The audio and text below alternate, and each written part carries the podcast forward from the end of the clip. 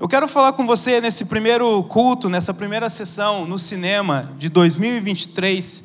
Eu quero falar você, com você sobre medo e coragem. E o tema dessa mensagem é: O Senhor é contigo, valente. Repita comigo. O Senhor é comigo, valente. Mais alto, mais alto. O Senhor é comigo, valente. Só que talvez você fale assim: Poxa, o Senhor é comigo, mas eu não sou valente. Eu tenho muitos medos, eu tenho muitas inseguranças. Eu não sou valente. Então eu quero decorrer contigo através de uma história de um homem chamado Gideão. Para que você, enquanto eu vou contando um pouquinho a história dele, você tente se identificando com a história desse homem. E no final a gente vai descobrir se você é um valente ou não. Antes de nós falarmos sobre Gideão, eu quero falar um pouquinho com você sobre o conceito do medo.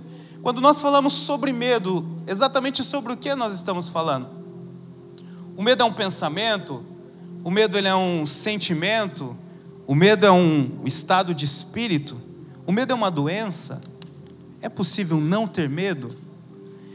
Eu busquei no dicionário o significado da palavra medo e eu encontrei que o medo ele é um estado emocional que surge em resposta à consciência perante uma situação de perigo. Um estado emocional, então a gente já percebe que o medo ele é emocional, que ele surge quando nós nos encontramos diante de uma situação de perigo. Mas olha que interessante, essa situação de perigo, ela pode ser real ou imaginária. Ou seja, nem todos os nossos medos, eles são reais. Na verdade, eu vi uma pesquisa que 90% de todos os medos que um ser humano tem durante a sua vida, eles nunca vão chegar a acontecer. Às vezes medo de, sei lá, do filho morrer, medo de é, ficar sem dinheiro, ficar pobre, medo de ser abandonado pelo cônjuge, medo de. 90% dos medos eles nunca vão, irão acontecer. Só que ao mesmo tempo que 90% desses medos eles nunca se tornarão reais, só o fato da gente conviver com eles e trazer eles para o nosso cotidiano, eles vão nos adoecendo e eles vão nos impedindo de viver uma vida plena. Então olha só, a gente se preocupa com 100 coisas que 90 delas nunca chegarão a acontecer. Só que de tanto nós nos preocuparmos com essas coisas, essas 90 elas têm o poder de nos fazer muito mais mal do que aquelas outras 10 que de fato acontecem.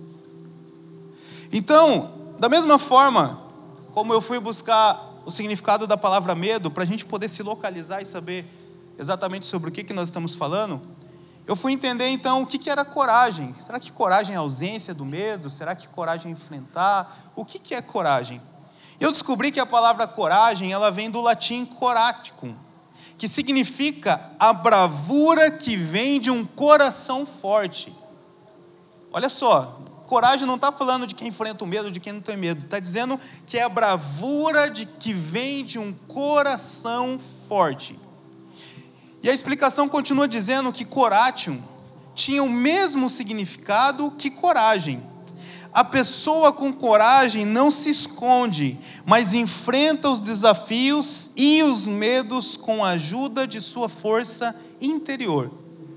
Então, a etimologia da palavra é, é, coragem no latim fala de nós termos uma bravura que vem de um coração forte e fala de uma pessoa que ela enfrenta os seus medos, que ela enfrenta os desafios com a ajuda de sua força interior.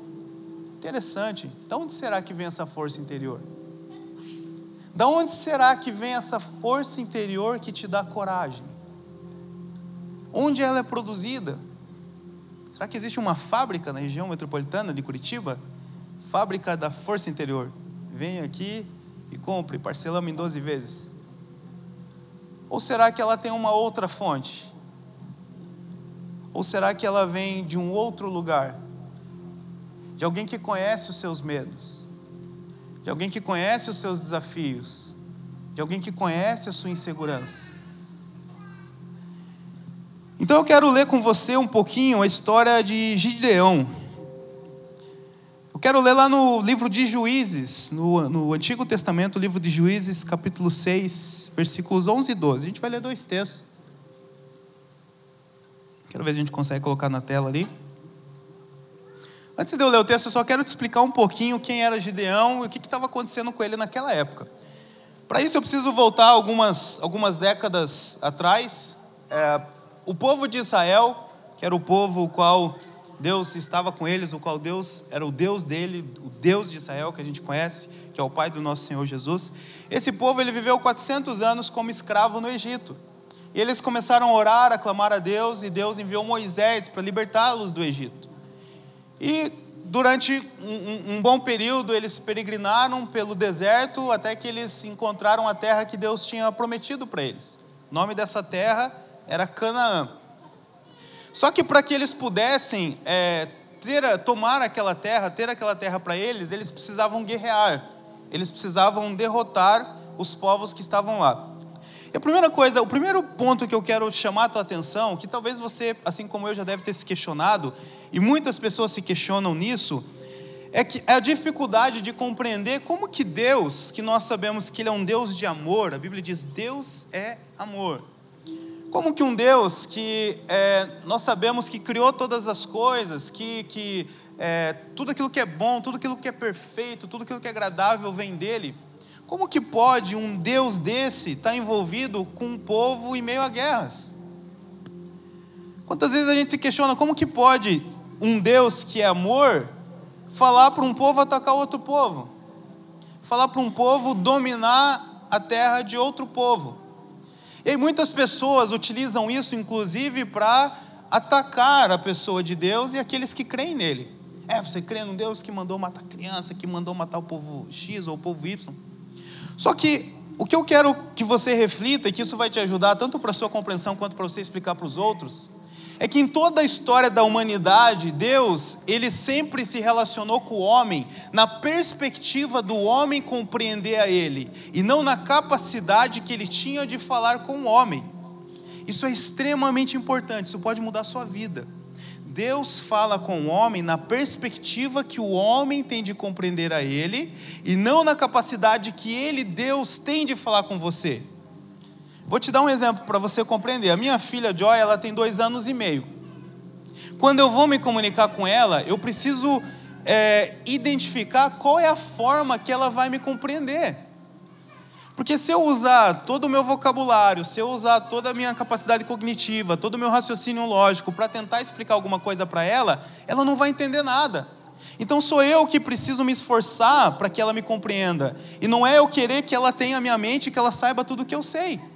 Então por isso que quando a gente vai conversar com a criança, a gente usa menos palavras. Você já reparou isso? Você só fala, não, filho, não pode fazer isso.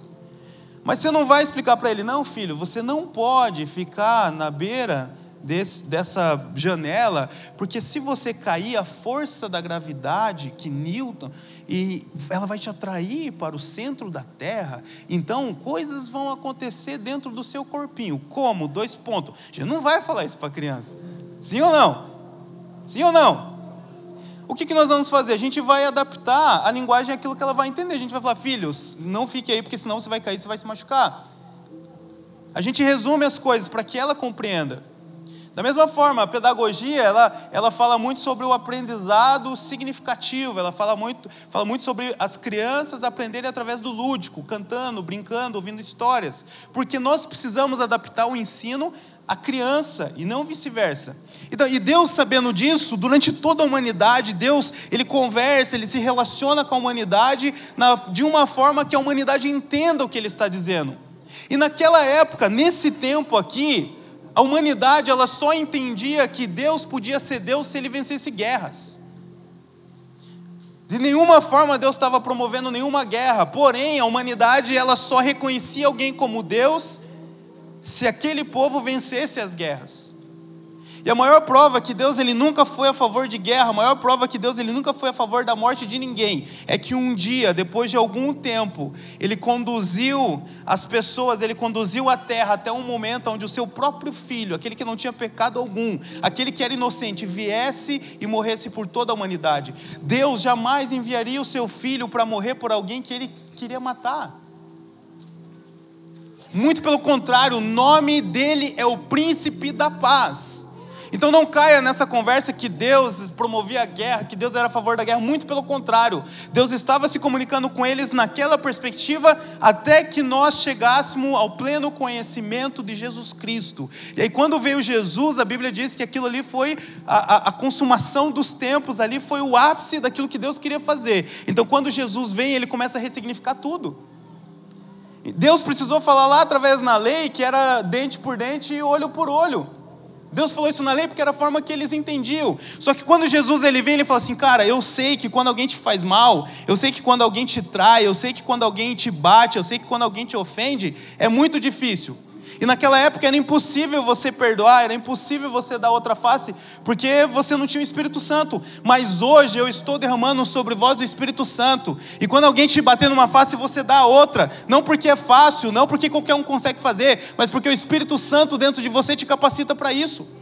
Então, quando houve a consumação dos tempos, quando Deus se manifestou em homem através de Jesus e depois enviou o seu Espírito Santo a nós, ele nos capacitou a fazer coisas que naquela época era impossível. Então, eu só quis fazer esse parênteses porque eu tenho certeza que talvez muitos de vocês, eu tenho certeza que talvez não funcione, né, gente? Deixa eu recalcular aqui. Eu tenho certeza que muitos de vocês tinham dúvidas sobre isso. Porque às vezes você está lendo o Velho Testamento e fala, poxa, mas Deus está mandando guerrear, Deus está mandando matar. Mas a partir de hoje, agora você tem a compreensão por que, que isso acontecia. E você vai poder ajudar outras pessoas com isso. Então Gideão, ele estava é, é, antes, falando um pouquinho antes, então o povo ele entrou em Canaã, ele conseguiu conquistar a terra e eles tinham um líder chamado Josué. E Josué era um homem muito corajoso, mas não porque ele era bom, porque ele cria em Deus, porque ele tinha uma força interior que fazia ele ser um homem valente e corajoso. Só que Josué ele morreu. E quando Josué morreu, ele não deixou um líder à altura dele. E Israel ele ficou na mão de juízes, de pessoas que eram escolhidas ali para poder estar gerenciando, cuidando do povo, eles eram chamados juízes. E nesse período de Josué, enquanto Josué estava vivo e no começo do período dos juízes, Deus ele, ele abençoou Israel grandemente a ponto deles conquistarem muitas terras, a ponto deles conseguirem se estabelecer na, na, no lugar que Deus deu para eles. Porém, ao longo do tempo, o povo foi se corrompendo. O povo foi se misturando com outros povos e eles começaram a adorar outros deuses. E quando isso aconteceu, Deus falou: Cara, eu não posso mais ter parte com vocês. Então tá bom, se vocês acham que vocês conseguem fazer sozinho, então vão aí. Sabe aquela, vai na força aí, parceiro. Vai lá, se é bom, faz sozinho. E nesse período, então, Israel começou a sofrer um monte, sofreu várias baixas, sofreu, sofreu várias opressões, até que eles caíram debaixo do, do domínio, eles caíram debaixo da opressão de um, de um povo de Moabe, dos Moabitas. E aí então, chega a história até Gideão. E aí agora a gente vai encontrar nessa história a conversa de Deus com esse homem chamado Gideão. Já fazia sete anos que esse povo, o povo de Israel, estava sendo oprimido por esse outro povo. E eles eram é, oprimidos de todas as formas que você possa imaginar. Um, uma, uma das maneiras que eles eram oprimidos é porque eles, eles plantavam trigo nas eiras, e quando o trigo estava quase pronto para ser colhido, os adversários vinham e destruíam toda a colheita deles. Pensa assim, ó, você trabalhar, sei lá, durante seis meses, nove meses, você juntar todo o teu recurso durante esse período, e a hora que você vai começar a usar o teu recurso, alguém vem e te rouba aquilo, alguém vem e destrói aquilo. Esse era o tamanho da opressão que Israel estava naquele tempo. Então, de repente, agora nós nos deparamos com a história de Gideão e Deus encontrando Gideão. E aí o texto começa dizendo: Então o anjo do Senhor veio e sentou-se sobre a grande árvore de Ofra, que pertencia ao Abiesita Joás. Gideão, filho de Joás, estava molhando trigo num tanque de prensar uvas. Olha que estranho.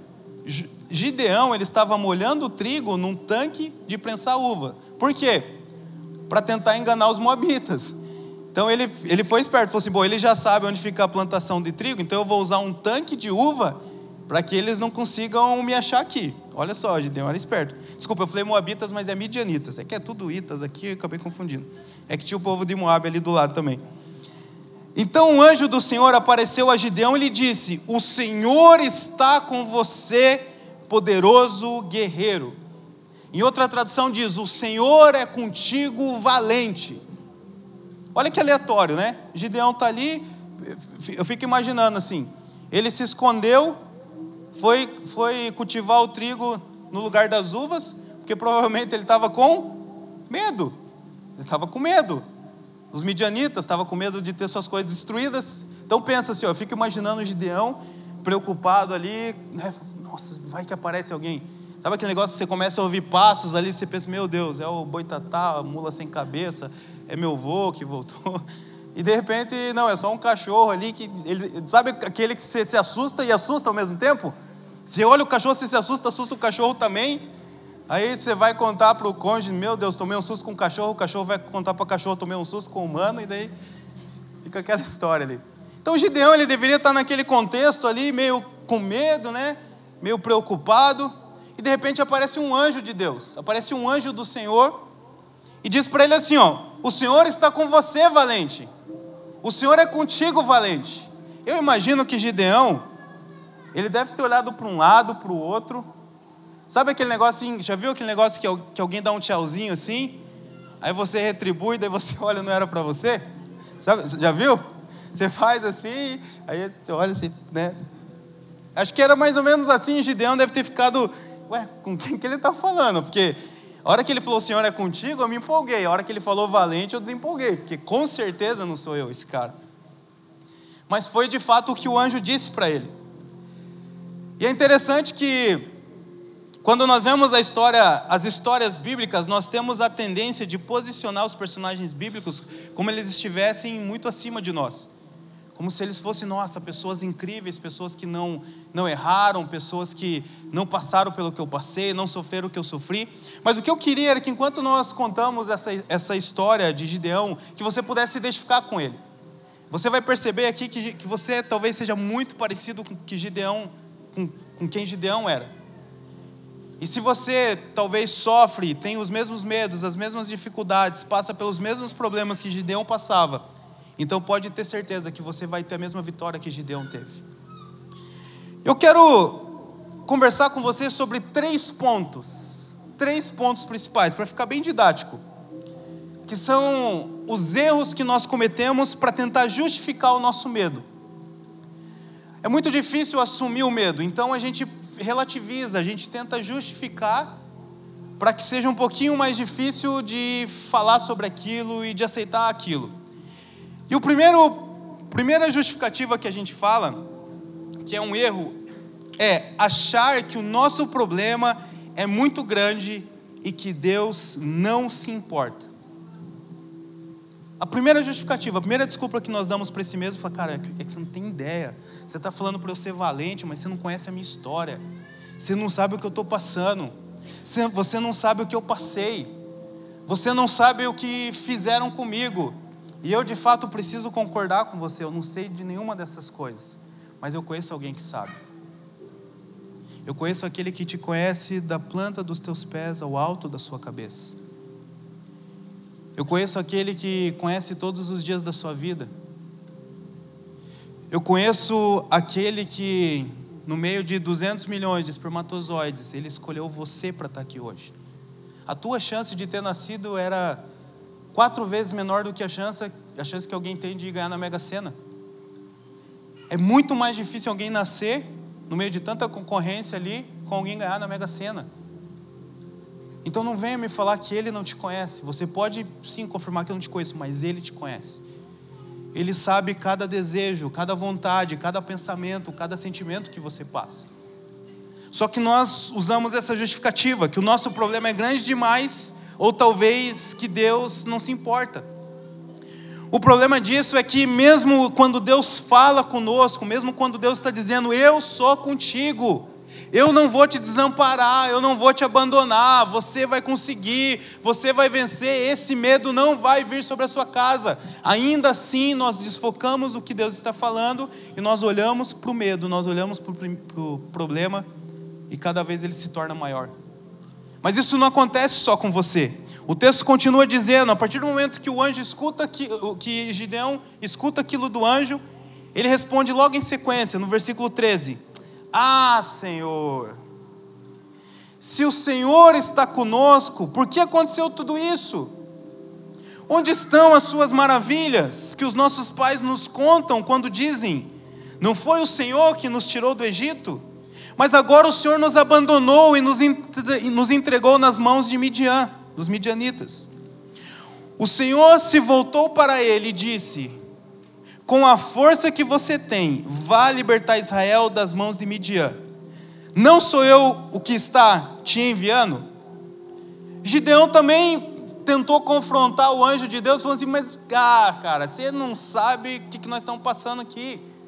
Você não tem ideia o, que, o quanto nós estamos sufocados. É sete anos.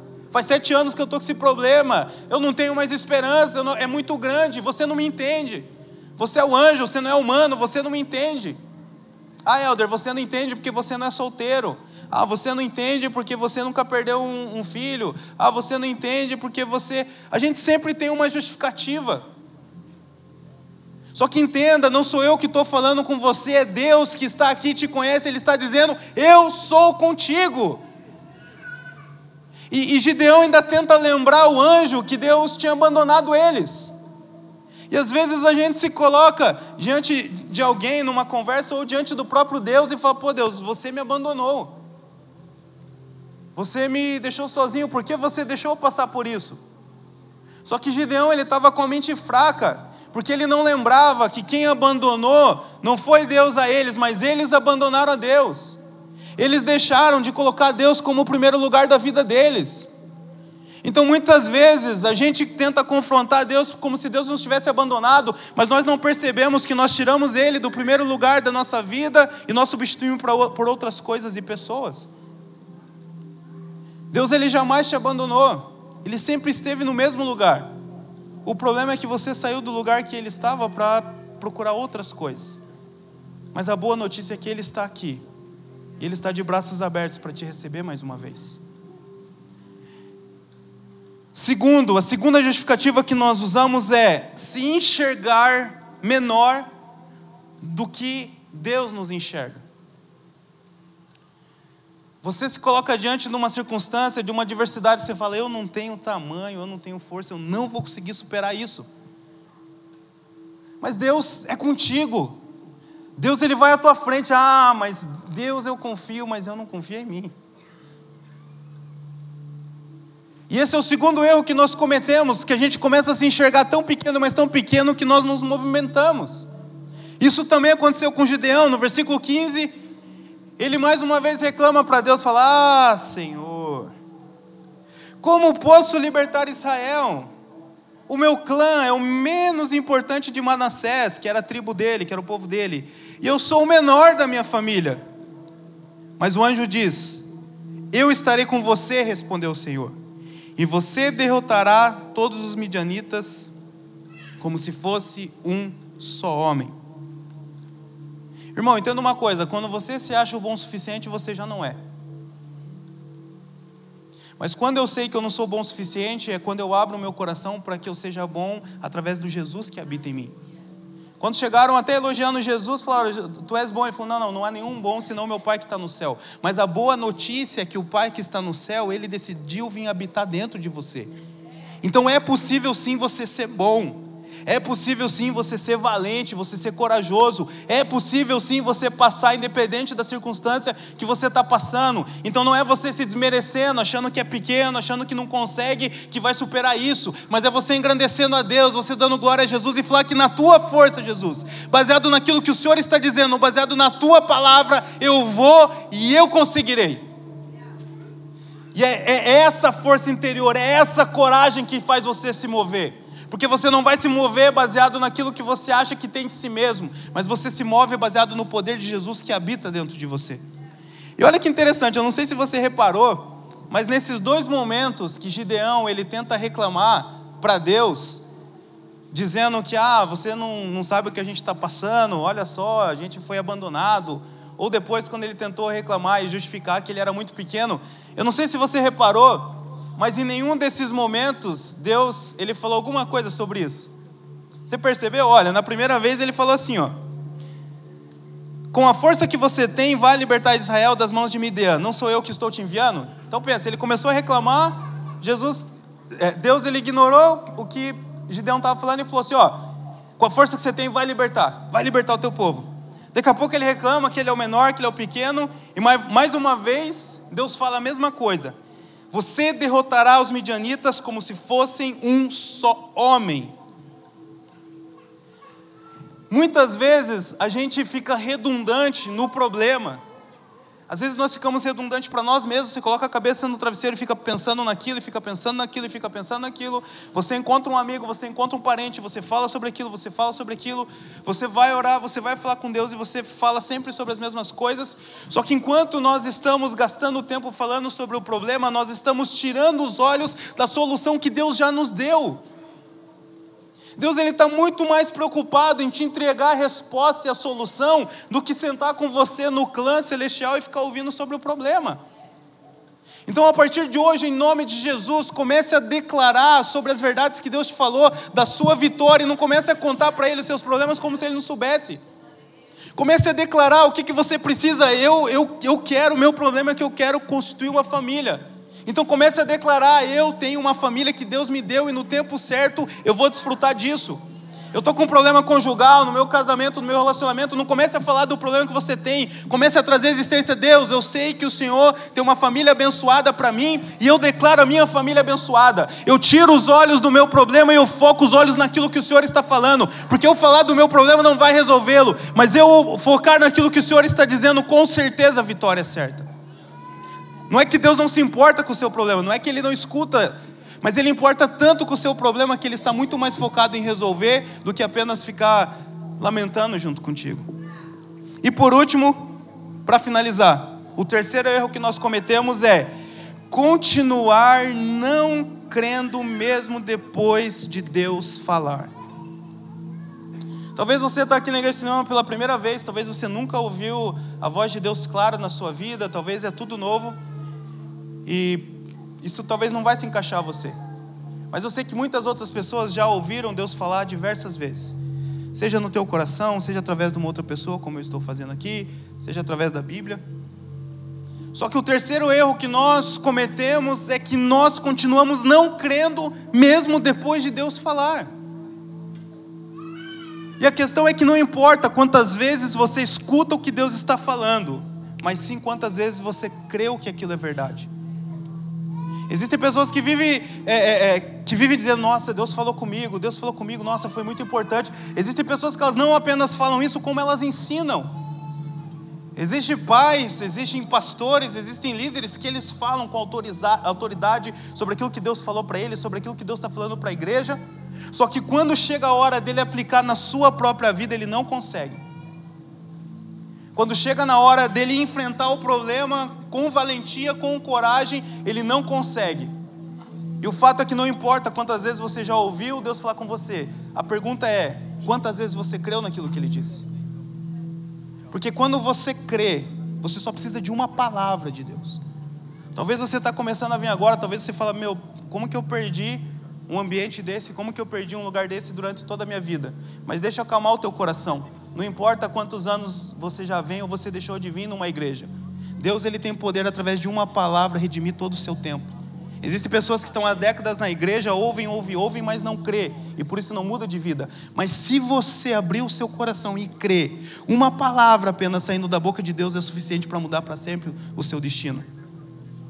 Um dia um centurião de Roma falou para Jesus, falou assim: "Ó, oh, estou com um problema com a minha filha e eu preciso que o Senhor mande uma palavra para ela que ela vai ser curada. E Jesus olhou e falou: Nossa, nem no meio dos meus aqui eu ouvi tamanha fé. Porque provavelmente Jesus com seus apóstolos e com seu povo, ele pregava, ele fazia milagre, ele ensinava, ensinava, ensinava, ensinava, e eles continuavam não crendo. E um homem aleatório que nunca esteve com Jesus, que era de Roma, ele fala assim: Ó, se você der uma palavra, eu creio que é suficiente para curar minha filha. A verdadeira fé não é aquela que, que lê bastante livros e que participa bastante da igreja. A verdadeira fé é aquela que você precisa apenas de uma palavra de Deus e ela é suficiente para que você creia nela. Gideão também fez isso. Juízes 6,17. E Gideão prosseguiu, dizendo: Se de fato posso contar com o teu favor, dê-me um sinal, que és tu que está falando comigo. Peço que não vás embora até que eu volte e traga minha oferta e coloque diante de ti. E o Senhor respondeu: Esperarei até você voltar. Você que é pai, você vai se identificar com isso. E você que ainda não é, você vai compreender essa perspectiva do seu pai.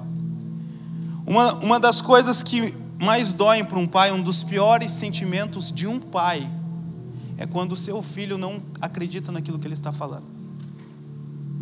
Uma, das piores sensações que existe para um pai é quando ele fala algo para o seu filho e o seu filho não crê naquilo que ele está falando.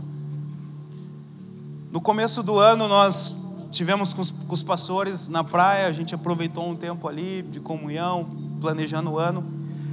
E, e eu fui com a Joy para a água, a gente foi para a praia junto. E eu estava com muita expectativa de poder entrar no mar com ela. A gente foi para a Praia Mansa, lá em Caiobá, é bem tranquilinho. Eu estava com muita expectativa, porque eu gosto bastante de água, então eu falei, nossa, ela vai, ela vai desfrutar comigo também. E quando eu peguei ela no colo e eu falei para ela ir junto comigo, ela começou a ficar desesperada e não queria ir, não queria ir, começou a me soltar. Eu falei, não, filha, confia no papai, confia no papai, papai vai cuidar de você. E ela não queria, ela não queria de jeito nenhum. E as outras crianças, eu mostrei para ela as outras crianças, eu tentei convencê-la de todo jeito possível e ela não quis entrar comigo na água. É óbvio que eu sei, ela é uma criança de dois anos e meio, ela não tem consciência de muitas coisas. Agora você imagina, ela sendo uma criança que não tem consciência, eu já fiquei triste, eu me, eu me senti muito mal. Eu falei, poxa, é, a minha filha ela não está confiando em mim. A minha filha, minha filha ela não está crendo em mim. Poxa, até hoje, em todos esses anos de vida, nunca faltou comida para ela, nunca faltou roupa para ela. Eu sempre protegi ela do perigo. Com duas semanas, ela engasgou, quase morreu, e eu estava lá e salvei ela. Agora você imagina, se nós, como pai humanos, já ficamos tristes e frustrados quando os nossos filhos não creem naquilo que nós estamos falando, imagine o teu Pai Celestial. Quantas vezes ele te desamparou? Você tem medo de ficar sem dinheiro, de ficar sem pobre, de ficar sem comer, mas quantas vezes isso aconteceu na tua vida? Você tem medo de ficar sozinho, de ser abandonado, de ficar doente, mas olha só, você está sentado aqui hoje participando de um culto celebrando a Deus, porque aquele medo não aconteceu. Então imagine o coração de Deus como o pai olhando e falando: Poxa filho, olha para trás, olha tudo que você passou, não era nem para você estar tá vivo. Lembra daquele acidente? Lembra daquela vez que você tentou se matar? Fora as vezes que eu te livrei sem você saber, fora as vezes que você saiu mais tarde, porque era eu te impedindo de sair mais cedo, porque senão você ia perder sua vida. Fora as vezes que eu tirei pessoas do teu caminho que ia te fazer sofrer muito mais do que você acha que está sofrendo hoje. É eu que sou o seu pai, é eu que estou te cuidando. Eu estou te chamando para o mar e eu sei que para você o mar ele parece ser bravo, ele parece ser assustador, mas eu estou contigo. Eu seguro nas tuas mãos e você não vai se afogar. Você não vai afundar porque eu que te falo. Seja forte, seja corajoso. Eu não estou exigindo que você faça aquilo que você não pode. A única coisa que eu te peço, filho meu, dai-me o teu coração, creia no teu pai, creia naquele que te conhece, porque até a coragem que vai sair de dentro de você é eu que vou colocar. Mas eu não posso fazer isso se você não crê. A minha filha ela deixou de desfrutar de um momento prazeroso comigo no mar, porque ela não creu na minha palavra. E você está deixando de desfrutar de muitas coisas prazerosas com Deus porque você não está crendo na palavra dEle. Se você puder ficar de pé rapidinho.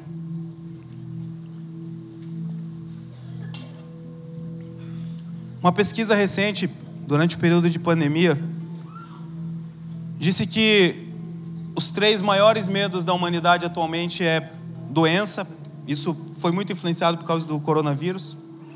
Antes era outra coisa, mas enfim, doença. Falta de dinheiro, medo de ficar sem dinheiro e medo da morte. Os três maiores medos das pessoas: medo de ficar doente, medo de ficar sem dinheiro e medo da morte. Eu tenho um amigo, Jefferson, que ele diz assim: ó, aonde está o seu medo, está o seu trabalho.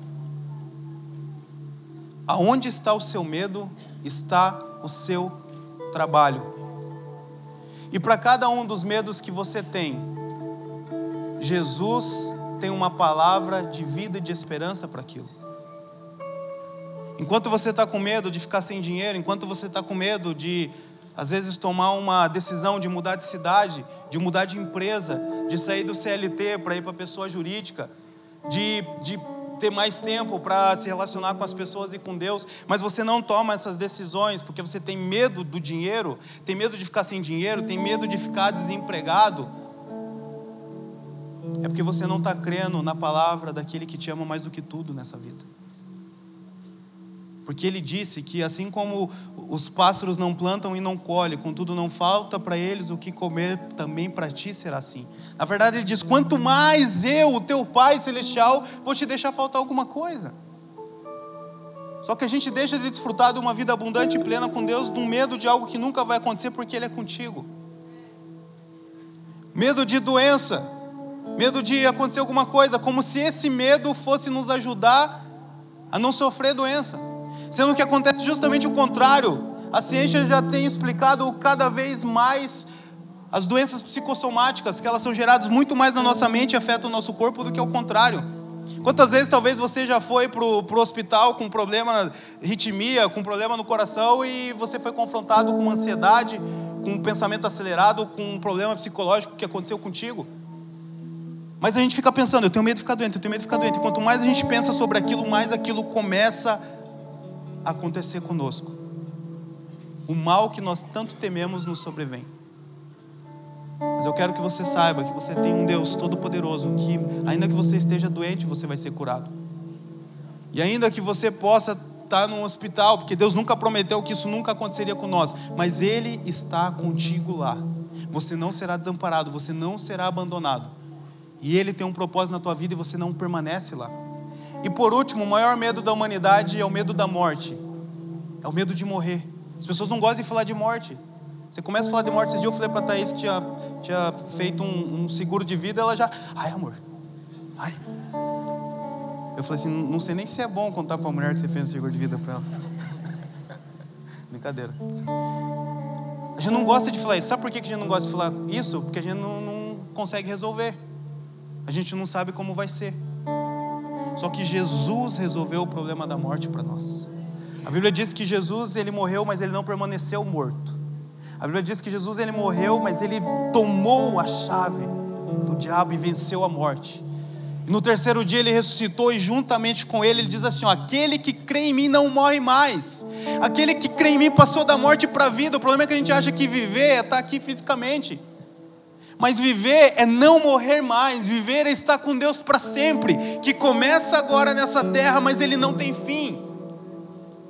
E talvez você nunca teve uma oportunidade de falar: Jesus, eu creio nisso, eu creio nessa verdade, eu creio que o Senhor ressuscitou dentre os mortos, eu creio que eu vou viver para sempre, e hoje é o dia que você vai ter essa oportunidade. E você que já fez isso alguma vez na tua vida, a pergunta é: por que você continua com medo da morte? É porque talvez você ouviu, você falou, mas você não creu. E Jesus está aqui, porque Ele olha para você e Ele diz: Eu sou contigo, valente. É lógico que de nós mesmos, na nossa humanidade, a gente vai ter medo, não tem como não ter medo dessas coisas. Só que existe uma força, existe um poder interior que se chama Espírito Santo de Deus, que ele te capacita a enfrentar todas elas e sair mais do que vencedor. Não é apenas sair vencedor, porque o vencedor é aquele que faz acontecer. Mais do que vencedor é aquele que desfruta a vitória de um outro. E Jesus venceu por você. Jesus ele supra as suas necessidades, Jesus ele cura as suas doenças e Jesus te dá a vida eterna. Por isso eu declaro que hoje o medo cessa sobre a sua vida. Eu declaro que hoje é um recomeço para a tua vida. O medo não vai mais te parar. O medo não vai mais te segurar. Medo de ficar sem dinheiro, medo de não construir família, medo de ficar doente, medo de morrer, medo de não importa o medo. Hoje é um lugar que Deus hoje é um dia que Deus está falando: Eu sou contigo, você é corajoso, você é valente, porque eu dentro de você posso todas as coisas. Amém? Se você puder fechar os seus olhos, quero orar com você rapidinho sobre isso. E declare com fé, porque você vai ver ainda essa semana milagres em cima dessa declaração. Obrigado, Jesus, por essa manhã gloriosa. Obrigado, Jesus, pela palavra que ela penetra os nossos corações, chegando até aonde divide a nossa alma e o nosso espírito. Obrigado, Espírito Santo de Deus, porque o Senhor é protagonista nesse lugar. E aonde o Senhor está, as pessoas não permanecem igual.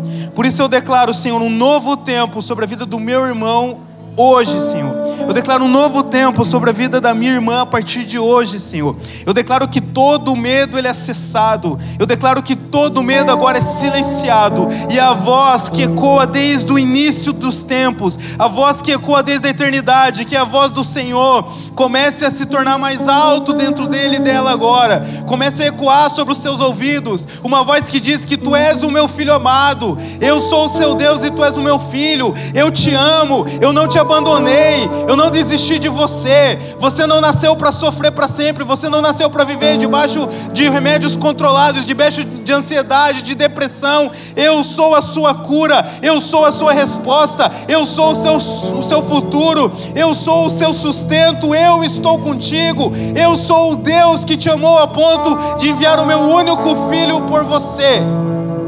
E eu declaro, Senhor, que essas palavras não apenas entrarão nos ouvidos dessa pessoa, mas ela descerá até o seu coração e ela vai se agarrar nessa palavra. E quando vir o pensamento ruim, e quando vir o medo, ela vai declarar: Eu sou valente, porque o Rei dos Reis e o Senhor dos Senhores está comigo. Eu posso todas as coisas naquele que me fortalece. Eu posso tudo naquele que diz ao meu respeito que Ele me ama e que Ele está comigo. Eu declaro que essa verdade não se apartará do coração e da mente dos teus filhos, em nome de Jesus. Amém. Obrigado.